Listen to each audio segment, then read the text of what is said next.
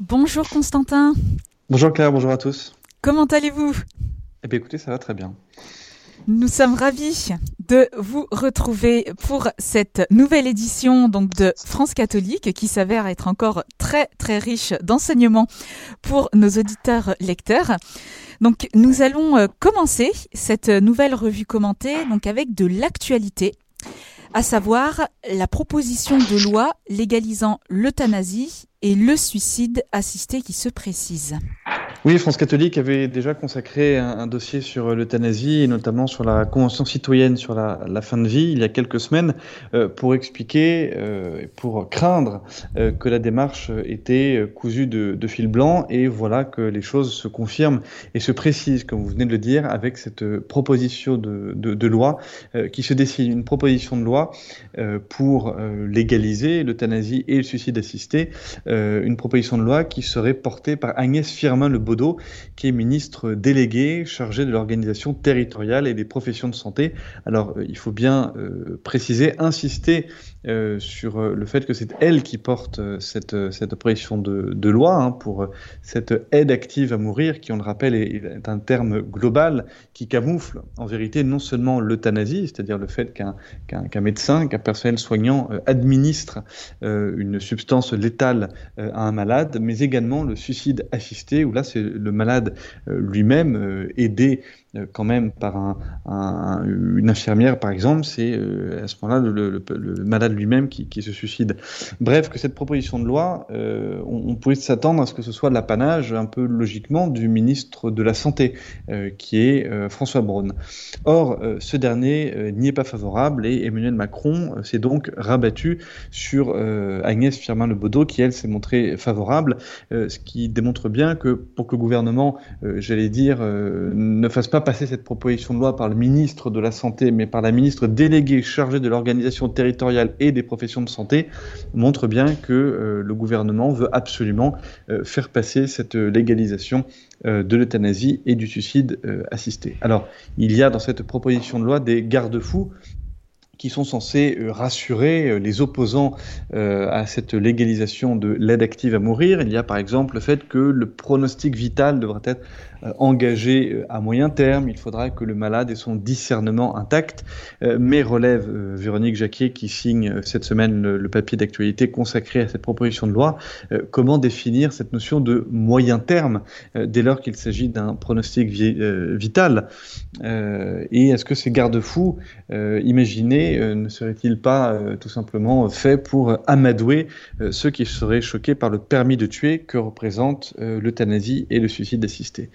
Alors, euh, des interrogations d'autant plus fortes que euh, la loi actera aussi le développement des soins palliatifs, euh, ce qui est assez surprenant, puisque d'un côté, il s'agirait de légaliser le fait de donner la mort, de l'autre, il s'agirait d'accompagner la souffrance et la vie jusqu'au bout. derrière la contradiction, il y a sans doute une habileté politique, puisque les députés hostiles à l'euthanasie et au suicide assisté seront peut-être tentés de voter malgré tout cette proposition de loi pour développer des soins palliatifs. Il s'agit donc euh, euh, Véronique Jacquier, euh, un en même temps pour reprendre l'expression présidentielle et gouvernementale, un en même temps mortifère. Merci Constantin déjà pour ces précieuses informations. Alors, au milieu euh, de cette noirceur, euh, France catholique consacre un dossier à une grande figure lumineuse de l'Église, à savoir Saint Thomas d'Aquin. Donc une occasion pour les lecteurs de redécouvrir cette grande figure que vous qualifiez même de phare pour la jeunesse. Alors comment peut-il parler aux jeunes aujourd'hui? Alors pour le savoir, nous avons euh, tout simplement demandé aux jeunes eux-mêmes euh, qu'est-ce qu'ils pouvaient trouver chez saint Thomas d'Aquin, et notamment aux jeunes qui suivent euh, des formations thomistes. Nous avons braqué notre projecteur sur trois formations. D'abord la, formation du Centre Saint-Thomas à Paris, qui est conjointement organisée par des laïcs et par des religieux de la fraternité Saint-Vincent-Ferrier. Nous sommes aussi attachés à présenter la formation euh, de l'Institut thomiste et aussi euh, du Cap Sud Méditerranée, euh, qui est cette fois-ci dans, dans, dans, votre région de, Radio Maria. qui est une formation globale, anthropologique, mais qui propose notamment des cours de, de, formation thomiste. Alors, ce que saint Thomas apporte tous ceux qu'il étudie, et notamment euh, aux jeunes, euh, il apporte, euh, on va dire, trois éléments. D'abord, il apporte de l'ordre dans une société troublée et, mouvante et de l'ordre notamment par la démarche thomiste qui s'appuie sur la notion de vérité. cette notion de vérité euh, défini par saint Thomas d'Aquin en tant qu'adéquation de l'intelligence et du réel. Euh, pour essayer de, dire ça un peu plus clairement, euh, cet ordre qui se fonde sur la vérité, saint Thomas d'Aquin le, construit en, s'appuyant sur une méthode qui lui est vraiment propre, qui est la méthode éprouvée notamment dans la Somme théologique, qui est vraiment l'ouvrage, on va dire, le, plus connu de saint Thomas d'Aquin, qui est un, un, ouvrage en, nombreux volumes et qui aborde toute une batterie de, questions sur, euh, sur la foi. Et saint Thomas d'Aquin procède toujours euh, de la même façon. Il pose une question, par exemple la question euh, Dieu est-il partout? Il énumère et il développe les objections. Il répond à ces objections et il propose une solution à la question euh, posée en, premier lieu. C'est donc une démarche euh, rigoureuse et, exigeante. À, l'opposé, nous, expliquent les jeunes que nous avons interviewés et, les professeurs de, philosophie thomiste, euh, à l'opposé du relativisme actuel qui veut qu'il y ait un peu de vérité un peu partout et que toutes les opinions, en tout cas un certain nombre d'opinions, se valent. Il y a donc euh, cet ordre euh, apporté dans une société troublée, mais il y a aussi une démarche intellectuelle euh, qui vient se saisir des questions de foi et on en revient euh, là encore à la méthode euh, thomiste en, partant des objections. Euh, saint Thomas d'Aquin vient rejoindre les doutes qu'on peut notamment avoir quand on est jeune, quand on a entre 18, 25, 18 et 30 ans, les doutes de la foi. Saint Thomas d'Aquin vient, vient rejoindre ces doutes, mais pour les développer, mais pour mieux exposer la, foi catholique et pour mieux répondre et, et balayer ces doutes. il ne repousse pas d'un revers de la main les contradictions que tout croyant euh, peut rencontrer dans, sa vie de foi, mais il va développer ces contradictions mieux d'ailleurs que les contradicteurs eux-mêmes, mais afin de, mieux les réfuter euh, par la suite. Et il y a là, euh, nous dit notamment Benoît Dumoulin, qui est le directeur de, l'Institut Cap Sud Méditerranée, il y a là une démarche qui, qui, qui, est un, antidote à la tentation spiritualiste qui règne parfois dans, l'Église et qui consiste à vouloir tout spiritualiser en, négligeant la raison. Saint Thomas d'Aquin permet donc euh, d'apaiser euh, les jeunes qui sont en proie au doute et qui permet aussi de muscler leur foi, foi et raison, hein, qui sont les, deux ailes qui permettent à l'esprit humain de s'élever vers la contemplation de la vérité, disait Saint Jean-Paul II. Eh bien, la foi et raison, c'est vraiment l'alliance que recherche Saint Thomas d'Aquin. Et puis enfin, il y a aussi la foi, la piété, et ça, on peut l'oublier quand on parle de Saint Thomas d'Aquin. On peut avoir tendance à ne voir que le, monstre d'intelligence et de rigueur, mais saint Thomas d'Aquin a aussi écrit euh, de, très belles choses, notamment dans les sermons euh, qu'il faisait sur euh, le credo, sur le Notre Père, sur l'Eucharistie aussi. Hein. On peut oublier que saint Thomas d'Aquin, parmi ses différents titres, il est aussi de docteur eucharistique et plusieurs jeunes nous ont confié que bien dans cette formation thomiste, en plus de l'ordre, de la rigueur, de l'intelligence, de la foi, ils ont aussi découvert une, très belle euh, piété euh, eucharistique, euh, c'est vraiment les, grands axes qui, qui, servent à éclairer la jeunesse catholique qui aujourd'hui s'intéresse au thomisme. Justement, c'est très intéressant, euh, euh, Constantin, euh, d'avoir fait cette démarche auprès des jeunes. Je trouve que c'est même réconfortant. je me permets juste de, poser une petite question pour rebondir sur ce que vous venez de dire à l'instant. Donc, saint Thomas d'Aquin en tant que docteur eucharistique. dans France catholique, il y a également un, article sur par rapport aux futurs prêtres et en quoi justement saint Thomas d'Aquin euh, peut être aussi un maître et un guide euh, dans, les, euh, dans les séminaires. Est-ce que vous pourriez juste nous, nous dire quelques mots en fait pour rebondir par rapport à ce que vous venez de dire en tant que docteur eucharistique? Hmm. Oui, euh, saint Thomas d'Aquin, pendant euh, des siècles, euh, a vraiment été l'armature intellectuelle sur laquelle se reposaient tous les, futurs prêtres, pour plusieurs raisons. D'abord, pour tout ce qu'on vient d'évoquer, hein, pour la, rigueur intellectuelle. on peut également dire que ben, dès lors qu'on se, quand on se penche dans les écrits de, de saint Thomas d'Aquin, on s'aperçoit que saint Thomas cite énormément les Écritures et les pères de l'Église. Donc en fait, quand on étudie saint Thomas d'Aquin, on étudie l'intelligence de saint Thomas d'Aquin, mais on se nourrit également de la parole de Dieu et on se nourrit également euh, de tout ce qu'on peut dire euh, les pères de l'Église. Donc il y a un côté un peu euh, tout en un chez saint Thomas d'Aquin qui est extrêmement séduisant et extrêmement pratique pour les futurs prêtres.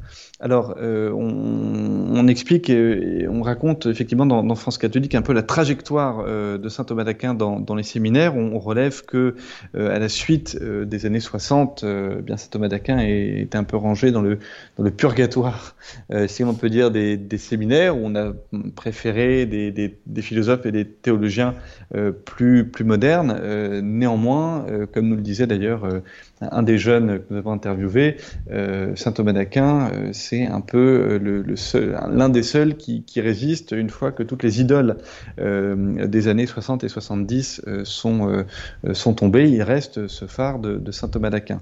et il faut dire que saint Thomas d'Aquin avait un peu disparu, alors même que, notamment, enfin, dans le, un, décret que, Rome avait publié euh, en 65, dans, la foulée de, euh, enfin en plein, Vatican II, il était bien rappelé que saint Thomas d'Aquin restait un modèle pour les séminaristes, euh, et pourtant, voilà, saint Thomas d'Aquin était un peu oublié, et aujourd'hui, il est peu à peu redécouvert. Alors, il y a certains, certaines communautés qui n'avaient jamais abandonné saint Thomas d'Aquin. Il faut souligner que, par exemple, chez les communautés dites traditionnalistes, saint Thomas d'Aquin n'avait jamais, jamais disparu, mais il faut aussi euh, citer par exemple la communauté Saint-Martin, euh, qui est euh, très implantée dans, dans, les diocèses français. la communauté Saint-Martin, dès ses débuts, s'était très attachée à la figure de, saint Thomas d'Aquin. voilà, donc il y avait quand saint Thomas d'Aquin était avait un peu quitté le paysage des séminaires, il y avait certains îlots qui continuaient d'entretenir, on va dire, la flamme thomiste. Euh, et aujourd'hui, euh, eh bien, saint Thomas d'Aquin euh, reprend pied dans, les séminaires et on ne peut que s'en réjouir pour ce que ça apporte d'ordre, d'intelligence et de foi aussi chez tous les futurs prêtres de France. Alors nous poursuivons justement sur l'héritage de saint Thomas d'Aquin, donc notamment parmi ses différents ouvrages. Donc nous connaissons bien la somme théologique. Mais euh, peut-être qu'on a un peu oublié son premier traité sur les vertus. Alors que devons-nous retenir de ce texte? Alors, je vais essayer de faire un, résumé très rapide. Vous aurez bien compris, et mes auditeurs ont aussi bien compris, que euh, voilà, ce numéro de France catholique qui est largement consacré à saint Thomas d'Aquin ne fait euh, qu'effleurer la pensée de, saint Thomas d'Aquin, tant elle est immense. Néanmoins, effectivement, nous avons voulu mettre un coup de projecteur sur ce traité sur les, vertus en interviewant Aude Dugas, qui est philosophe et qui est justement auteur d'un livre qui s'appelle La Ronde des Vertus, qui est publié chez Salvator, et qui aborde cette euh, question des, vertus chez saint Thomas d'Aquin.